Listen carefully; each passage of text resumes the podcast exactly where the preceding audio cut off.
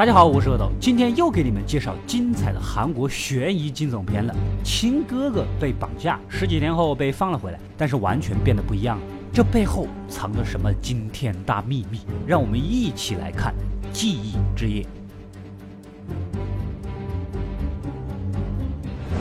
故事从车上开始，男主和亲哥哥、老爸老妈一起驱车搬去新家。这是一栋两层的别墅啊，虽然是第一次来，但男主有一种莫名的熟悉感。哥哥是个学霸，毕业于顶级大学韩国新东方职业技术驾校啊，琴棋书画样样精通，只可惜因车祸瘸了一条腿。男主自己患有慢性神经衰弱，三次复读都没有考上大学，所以学霸哥哥永远是他崇拜的对象。楼上有两个房间，兄弟俩只能先暂时住一起。另一个房间呢，还有上一个房主没有拿走的东西，所以老爸叮嘱了，这个房间千万不要进去。搬家一天也累了，晚上吃饭，突然咚的一声，正好是楼上那个房间的位置传来，怎么像是有人一样？此时正好两声雷响啊。可能是打雷吧，大家也就没当个事儿。刚入夜，那个房间呢，再次传来声响，有点诡异啊。耐不住好奇心，男主鼓起勇气准备开门瞧一瞧。正要开门，突然就被悄咪咪走过来的哥哥给吓到。既然你这么睡不着，那干脆我们出去透透气吧。兄弟俩打着伞来到离家不远的山头上，你还别说，夜景真是不错啊，空气又清新。此时，老爸打来电话。让哥哥回去把之前帮忙查的资料啊拿给他，花不了多长时间，哥哥也就让男主先在这里等他一会儿。可就在老哥回去的路上，路边停的车里突然钻出五六个大汉，围着哥哥，似乎是冲他来的。就在搏斗中，男主听到响声，急忙赶过去想救人，但是距离太远了，哥哥还是被塞进了面包车拖走了。男主只能拼命的记下车牌号，然后直奔回家，告诉老爸老妈这件事。说完就晕倒了。从昏迷中醒来，哥哥呢还是没有消息。两个警察上门录口供，但是根据男主提供的车牌号啊，根本就查不到这辆车，类似车牌也查不到。如果是绑架，对方肯定是要钱的，那就只能等绑匪主动打电话来了啊！就这么日复一日的，半个多月都过去了，一个电话也没有，警察呢也变得漫不经心起来。这天一早啊，哥哥竟然出现在了眼前，被释放了。通过医生的诊断得知。他呀得了解离性失忆，可能被绑架的时期受到极大的痛苦，大脑为了保护自己，自行抹掉了这段记忆啊。简单说，被关押的这十几天，他是一点都想不起来。算了，也别逼他了，等他慢慢想吧。日子还是照常过。这天夜里啊，男主复习的太累，睡着了。哥哥突然走近，用自动铅笔去慢慢靠近男主的眼睛，似乎是在测试他睡着没有。然而男主是真的没有睡着啊，强忍着没露破绽。接着好奇地跟着哥哥出门。自从他被绑架之后呢，每天晚上都出去。原本瘸了的左腿，今天直接就奔跑起来，完全像正常人。绑架那段时期到底发生了什么事呢？有大阴谋啊！男主赶紧乘出租车啊，追上去一探究竟。到了目的地，远远的看着哥哥跟两个人私下交流了几句。问题在于这两个人怎么这么眼熟？好像就是之前来家里录口供的警察呀。男主继续追上去，七弯八拐的，还是被这俩假警察给碰到，赶紧撒丫子的跑。就这么转了好几圈，总算是甩掉了两个人，但是还是被黑暗中的哥哥给乌晕过去。从昏迷中醒来，哎，怎么坐在复习的桌子上，而哥哥躺在旁边，一脸没事样。男主有点懵啊，昨天晚上发生这么多事，怎么像没发生过一样？经过老哥的提醒，这才想起来，好像昨天的药啊掉到柜子下面就没吃，难道是产生的幻觉吗？毕竟自己有神经衰弱，也真的没吃药。男主当然是给哥哥道歉了啊，兄弟俩又和好了。哥哥继续出去上班，弟弟继续复习功课。可此时桌子上掉出的笔芯出现在男主的眼前呢。如果昨晚是梦，笔芯不可能出现呢。突然想起来，哥哥曾经提到过什么出租车都是幻觉，可他根本就没有跟哥哥提过自己在后面乘出租车跟踪的这一细节啊。这个回来的哥哥可能是冒牌货啊！男主赶紧将他的发现告诉老妈，这可把他吓得不轻呢。男主提议，等到晚上，如果假哥哥再出去，咱们就跟老爸一起跟过去，抓个现行。到了激动人心的夜晚，男主下楼倒水喝，可母亲正在打电话，言语中似乎通知假哥哥他已经被识破了，那些假警察什么的都被发现了之类的。难不成老妈胳膊肘往外拐，还是说他跟贾哥哥根本就是一伙的？就在偷听中不小心踩响了地板，老妈准备上二楼查看，男主只得从后门钻出去，立马爬墙翻窗户进去，假装熟睡中。不要问为什么老妈上楼这么慢，他开门前正好接到老爸的电话了。老妈是个很懂察言观色的精明人，看着男主头上的水和打开的窗户啊，外面正在下雨，很明显刚才的电话就被偷听到了。现在还不是假哥哥的问题，这老妈老爸估计也是假的。男主毕竟是个神经衰弱的高中生，能从他身上得到什么呢？这背后有着什么样的大阴谋呢？傻傻的待在这里肯定死路一条。男主爬出去准备逃走，正好遇到了老爸回来。还带着一个不认识的小弟，看样子是来抓人的。男主拼命的跑向街尾的警察局，才躲过一劫。稍作调整，警察当然是要录口供了啊！男主认为他的家人都是冒充的，不知道他们什么目的啊？可假装你三个家人还能住一起住一个月，警察当然是不相信的。根据男主提供的身份证号调出档案，这一下把男主给镇住了。资料上显示，男主至今已经四十一岁了。可男主明明是个二十一岁的小年轻呢！再一看日历和新闻，美国总统川普对韩国的访问，今年是二零一七年，不是男主以为的一九九七年。当男主走进镜子一看，才真正的看清楚自己的样貌，一脸的老年斑，皮肤干瘦蜡黄，明显就是个四十多岁的超人模样啊！这是怎么一回事？如果这是自己真实的样子，那么这些家人陪着他的目的是干什么呢？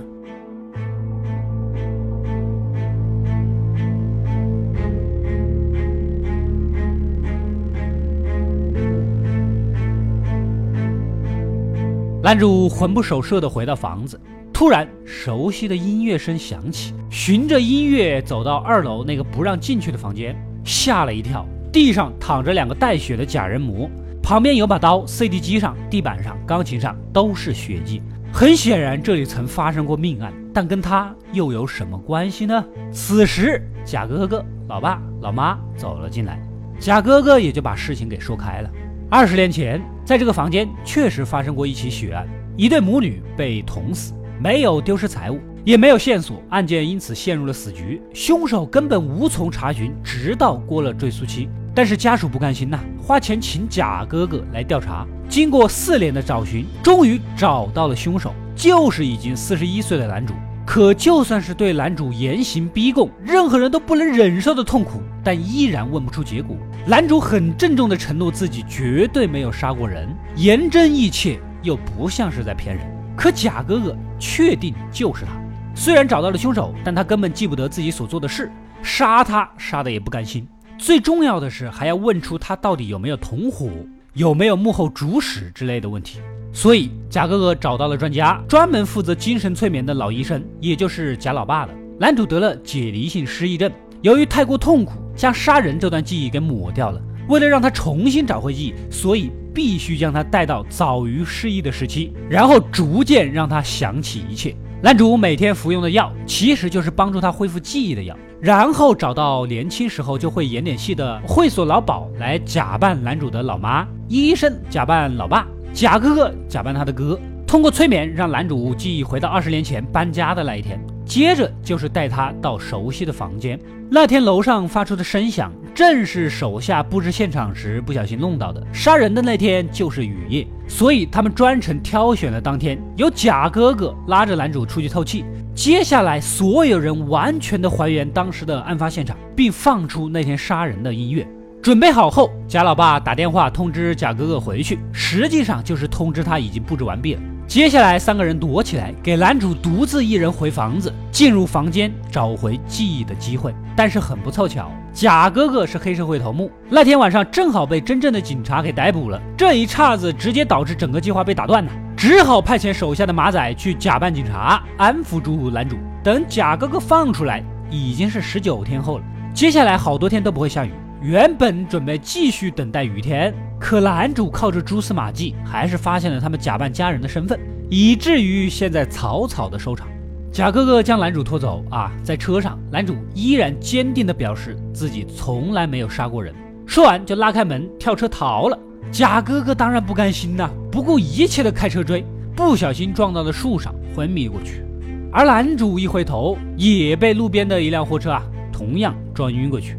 记忆回到了搬家的那天早上，也就是一九九七年。真正的老爸老妈和哥哥正在呼唤他赶紧上路，一家人其乐融融的。接着发生了车祸，老爸老妈当场死亡，老哥半年来一直躺在医院昏迷不醒，缺钱也不能做手术。此时正值亚洲金融危机，男主仅是一个高中生，找工作找不到，高利贷也不愿意借钱，实在没办法，男主只能在网上发布消息，只要谁给他钱，什么事都愿意干。然而这一天，消息有了回应，对方愿意给他钱，但是代价是去杀一个人。这怎么办呢？杀人不可能的，可不杀人，亲哥哥不做手术就要死。男主一晚上没睡，犹豫纠结啊，直到最后的期限，还是答应了。没想到电话立刻就打了过来，交代好地址，就是那栋两层别墅，钥匙藏在水管里，房子里有三个人，一个女人，两个孩子，叮嘱杀死女主人就好，千万不要伤了孩子。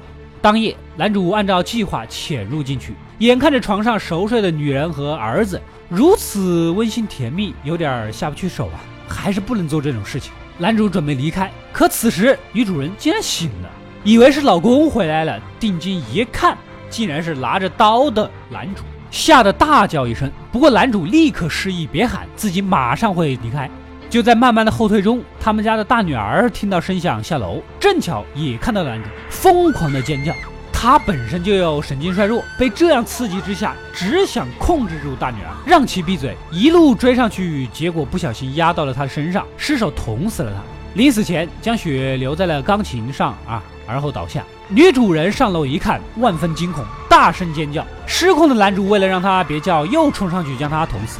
背后的 CD 机已被无意间按响。传来那个音乐，男主失魂落魄的准备离开，可此时楼下的小儿子到处找妈妈和姐姐，男主只能骗他，回到床上从一数到一百，数十次，他就会把妈妈和姐姐带回来，然后默默的离开了。原来呀，给他下任务的人就是这家的男主人，也正是他老哥手术的主刀医生。由于金融危机，贷款无法偿还，医生选择了杀妻骗保，以保全他和孩子的未来。可眼下把他孩子也杀了，医生是无比生气，想把男主推下楼。就在打斗中，脚手架脱落，医生被惯性的甩了出去，摔死了。时间回到现在，恢复了一切记忆的男主从医院中醒来，旁边是假哥哥，他也累了，不想再折腾了，准备给男主注射一针毒药，一了百了。可此时，男主费力的拔下氧气罩，啊，承认了自己所犯的罪孽，他已经想起了所有的一切。贾哥哥追问是不是有幕后主使？根据他的调查，女主人的老公在事发一个月前突然给老婆买了保险，很明显就是骗保啊。那么你亲口告诉我，到底是不是男主人指使的你呢？你不是说过从一数到一百数十次就会带妈妈和姐姐回来的吗？原来贾哥哥就是当年数数的那个小男孩啊。他一家人死后，亲戚都来瓜分财产，而他被送到了孤儿院。所以他发誓一定要报仇。成长过程中进了黑社会，成了头目。根据他所得的信息，幕后的主使最有可能的就是他的亲生父亲。可他不愿意接受这个结论。之前绕了这么大一圈，只是想从男主的嘴中亲口确认这个信息。男主首先表达了对他迟来的歉意，接着却一口咬定是自己做的，没人指使。他知道，如果承认是他父亲指使的。这个一直以来背负着仇恨长大的小男孩会更加的痛苦。为了保全父亲在他心中的形象，也许是男主唯一能给对方的弥补了。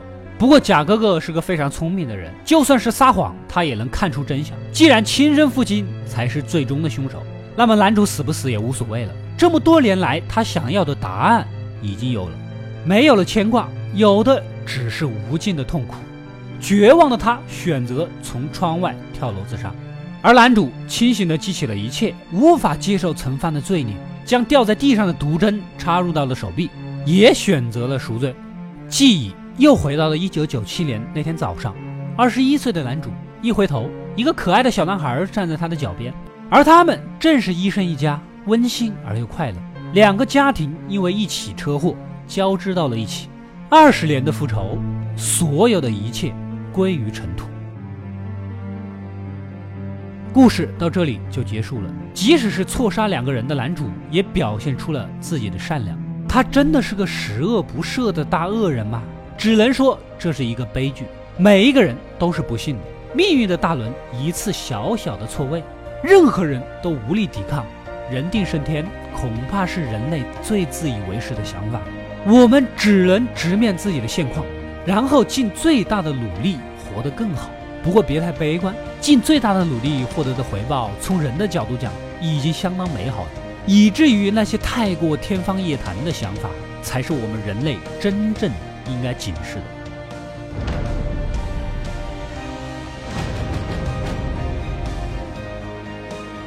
我是阿斗，一个让你沉迷于故事的讲述者，浓缩电影精华又不失它本来的魅力。